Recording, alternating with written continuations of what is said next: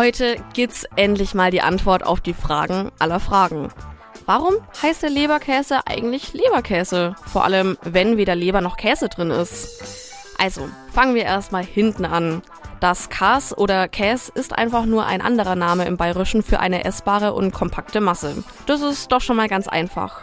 Für den Wortbestandteil Leber gibt es aber tatsächlich mehrere Erklärungen.